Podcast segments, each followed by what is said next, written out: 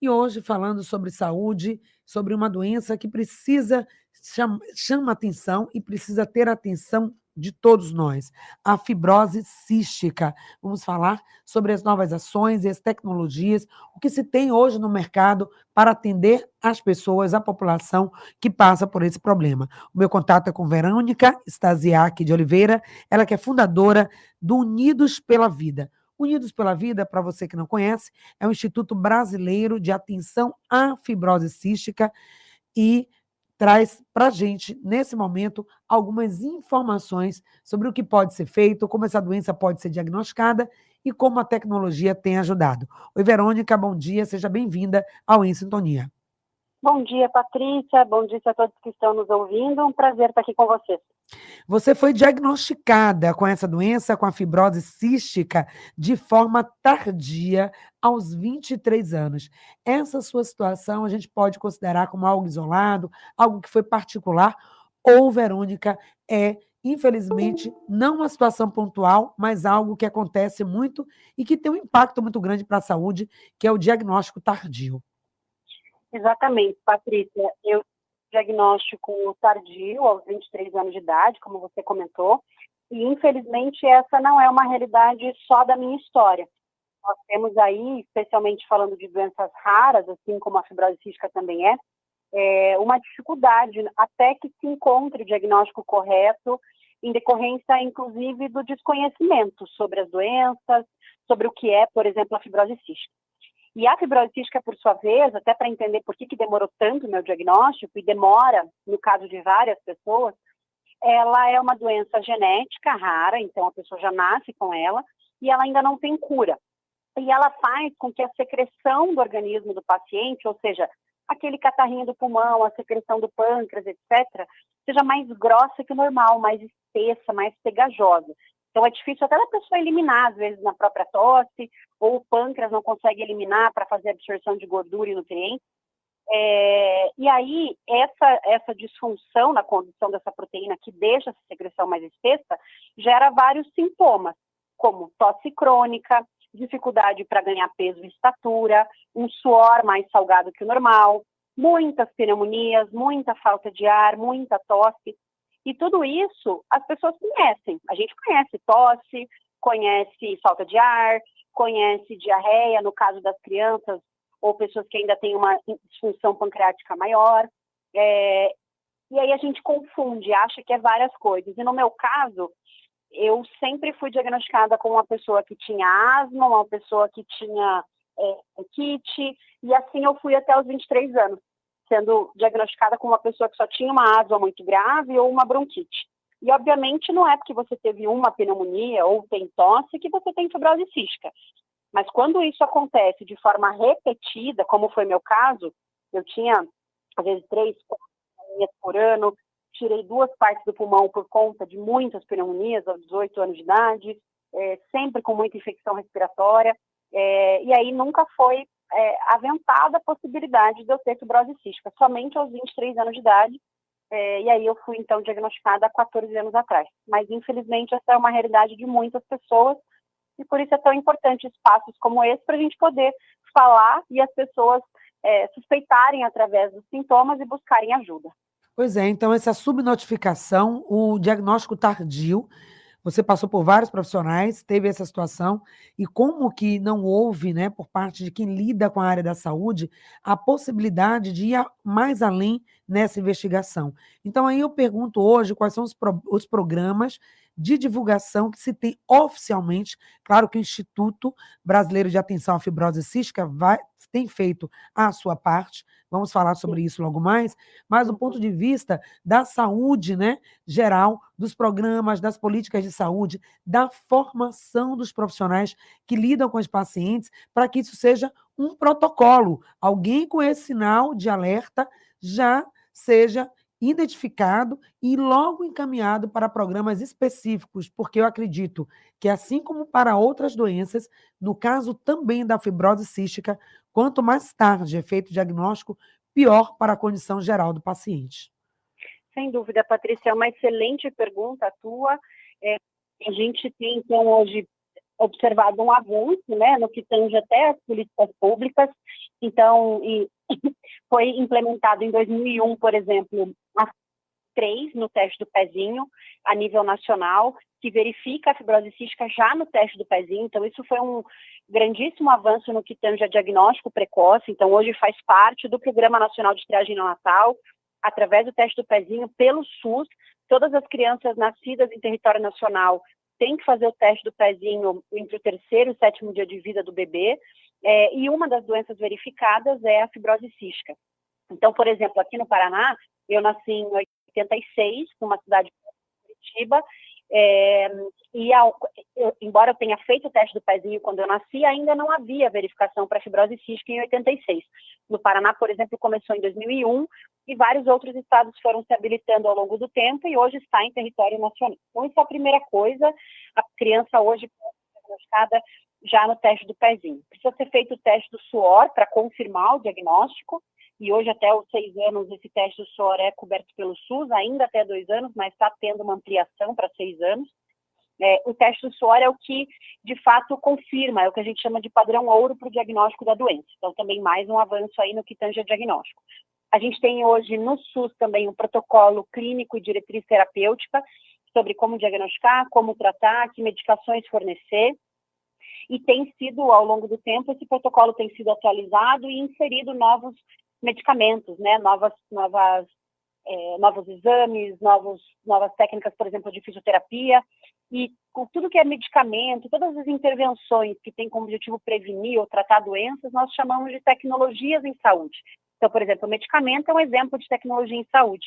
É, e a gente vem tendo esse avanço, inclusive na descoberta e aprovação de novas tecnologias em saúde, medicamentos de ponta que visam tratar a causa raiz da fibrose cística. Não é a cura da doença, mas elas tratam, por exemplo, e modulam a proteína que vem errada no organismo. É, obviamente, aqui eu expus um pouquinho das políticas públicas que a gente tem, para além do próprio Dia Nacional da Fibrose Cística, que é lei, do Setembro Roxo, que é o mês nacional da fibrose cística, que Unidos pela Vida coordena para o Brasil inteiro, e muita gente, muitas instituições já fazem isso a nível nacional, maior foco em conscientização, como você falou, né, enquanto trabalho do Unidos pela Vida, mas obviamente a gente ainda tem muito problema, né? Então, embora tenha o teste do pezinho, ainda tem vários estados que enfrentam problema na realização, embora a gente tenha um protocolo com medicações preconizadas, é, a gente ainda tem problema às vezes na compra e na dispensação, por isso é tão importante o trabalho das associações, das sociedades médicas, para ficar em cima, cobrando e fazendo esse controle social para que as coisas aconteçam.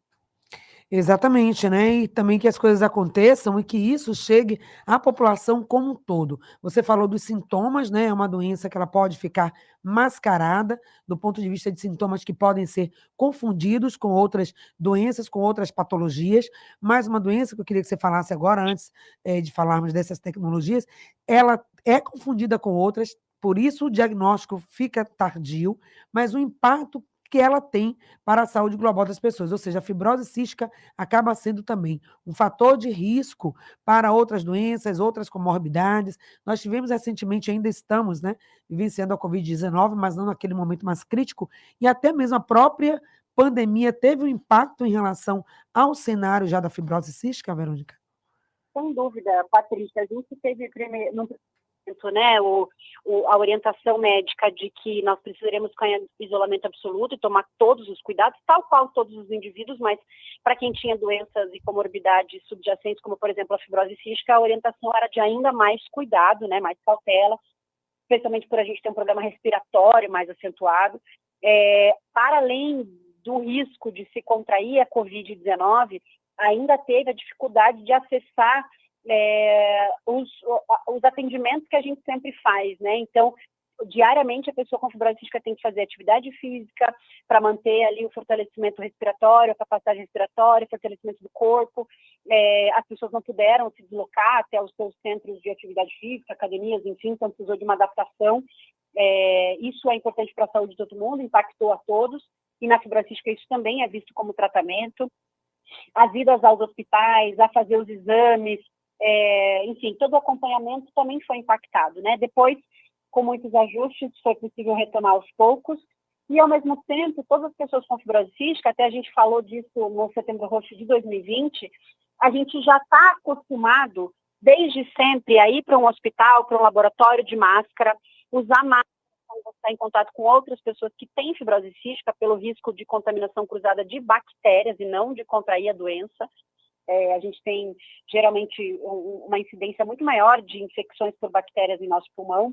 Então, a gente sempre usa máscara, a gente sempre teve álcool em gel na bolsa. Isso já era comum na nossa realidade da fibrose cística. Então, para a gente não foi um impacto nesse sentido, que para a população toda foi, quando não está acostumado, mas obviamente é inegável que para todos nós teve um grande impacto aí falando de pandemia. E a gente tem outras comorbidades correlacionadas, por exemplo, é, pela disfunção de absorção de gordura e nutriente, as pessoas podem ter, por exemplo, uma dificuldade óssea, né, um problema ósseo, porque não conseguem absorver os nutrientes, cálcio, etc. Então, tem pessoas com fibrose que também é, têm osteopenia, osteoporose, inclusive é o meu próprio caso pessoal. É, tem pessoas com fibrose cística que têm diabetes relacionada à fibrose cística. Então, como você disse, né, quanto antes diagnosticar, quanto antes começar a tratar adequadamente, quanto melhor for a adesão ao tratamento, é, melhor vai ser aí é, uma qualidade de vida e a sobrevida. É claro que tem outros fatores, tem complicadores, não é uma receita é, que é exata, né? Você pode se tratar, se cuidar e de repente você pegar uma infecção bastante agressiva. É uma montanha russa, como a gente diz, né? Precisa estar sempre alerta e se cuidando bastante. Pois é, Verônica, quem passa pela situação, quem vivencia isso na prática, é, tem já, assim, pela própria história de vida, essa vontade né, de fazer diferente, porque quem passa pela situação quer também trazer o diferente. E aí você cria, você funda esse instituto, que é Unidos pela Vida, e eu queria que você falasse um pouquinho hoje sobre a atuação dessa instituição, do Unidos pela Vida, na luta pela causa da fibrose cística. Como você ressignificou esse, isso que aconteceu com você, trazendo possibilidades para que outras pessoas não passem pela mesma peregrinação e as dificuldades que você enfrentou. Olha, Patrícia, eu acho que isso é uma das coisas mais, aí falando como como indivíduo, né, como ser humano, é uma das coisas mais bonitas que a gente pode fazer é, enquanto a gente está aqui, é devolver as chances que a gente teve na vida, né, e contribuir hum, para assim, para a comunidade de modo geral. E aí, quando eu tive meu diagnóstico, coincidiu que, assim, um mês, na verdade, nada nessa vida é por acaso, né, não existem coincidências, mas um mês antes do meu diagnóstico, eu tive um sonho enquanto eu estava internada com uma pneumonia bem grave, aonde eu tinha fundado um grupo para ajudar pessoas com problemas respiratórios. E aí, quando eu acordei, eu anotei esse sonho, eu estava internada, respirando por aparelho, estava numa situação bem grave. E um mês depois, assim que eu saí do hospital, eu fui internada de volta com uma pancreatite. E aí, na pancreatite, eu tive o diagnóstico da fibrose cística.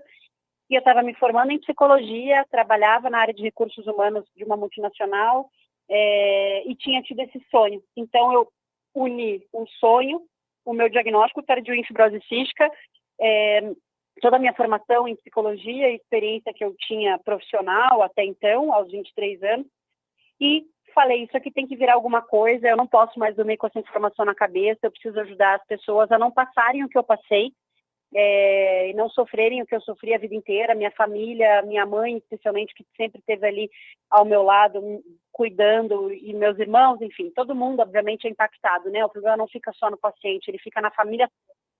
É, e eu preciso fazer alguma coisa por isso. E aí eu comecei o Unidos pela Vida, que hoje é o Instituto Brasileiro de Atenção à Fibrose Cística, inclusive é, amanhã nós completamos 12 anos desde a nossa fundação, e a gente vem hoje, então, trabalhando a nível nacional e, inclusive, é, em alguns países com algumas ações né, internacionais também, justamente para contribuir pela busca do diagnóstico precoce, do tratamento adequado, da defesa e garantia de direitos desses pacientes, é, inclusive pela atualização desses protocolos que a gente mencionou e pela incorporação e entrada né, de novos medicamentos no Sistema Único de Saúde que é por onde a maioria dos pacientes se trata, por conta dos centros de referência nos hospitais universitários, etc. Então, hoje, é, eu posso dizer que eu tenho essa alegria e essa honra, né, de ter passado por tudo isso na vida e seguir passando com muitos problemas de saúde, mas eu sempre olho é, para o copo meio cheio, né, como diz. É, então, eu tenho essa alegria de poder devolver para o mundo a chance que eu tive, sempre pensando que muitas Verônicas não tiveram a mesma chance que eu de ser diagnosticadas, tratadas, é, conseguir se cuidar e ter o mínimo de qualidade de vida e saúde para poder ter realizações, como eu pude realizar o meu de ser mãe. Eu tenho uma menininha de quase cinco anos que não tem fibrose cística. Então é isso, eu acho que esse é meu papel no mundo, é, de conseguir contribuir aí pela vida das pessoas.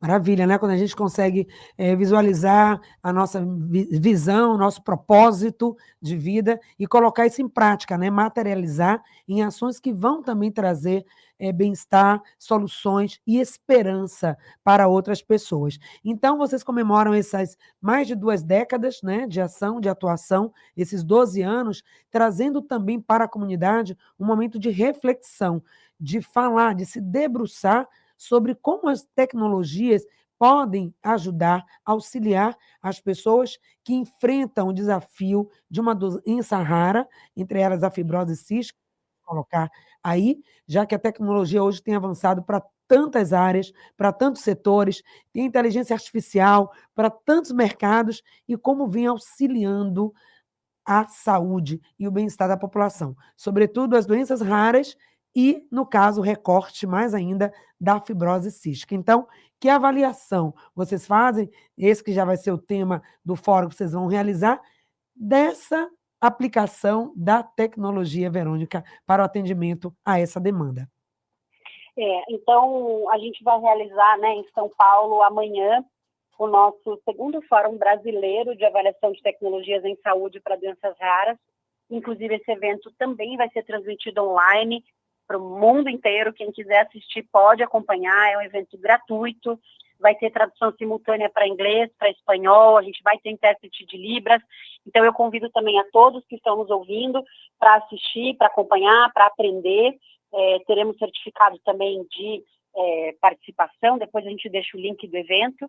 Mas, basicamente, dentro da área da saúde, é, nós também temos a definição de tecnologias em saúde como sendo aquelas intervenções que vão tratar as pessoas, prevenir alguma doença, ou que vão organizar sistemas de saúde, enfim. Então, a gente tem, por exemplo, dentro do conceito de tecnologias em saúde, os medicamentos.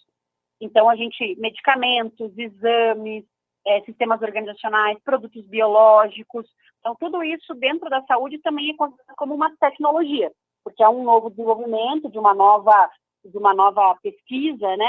Então, além do que a gente conhece de tecnologia, por exemplo, software, inteligência artificial, na saúde, a gente também considera os medicamentos como uma tecnologia em saúde.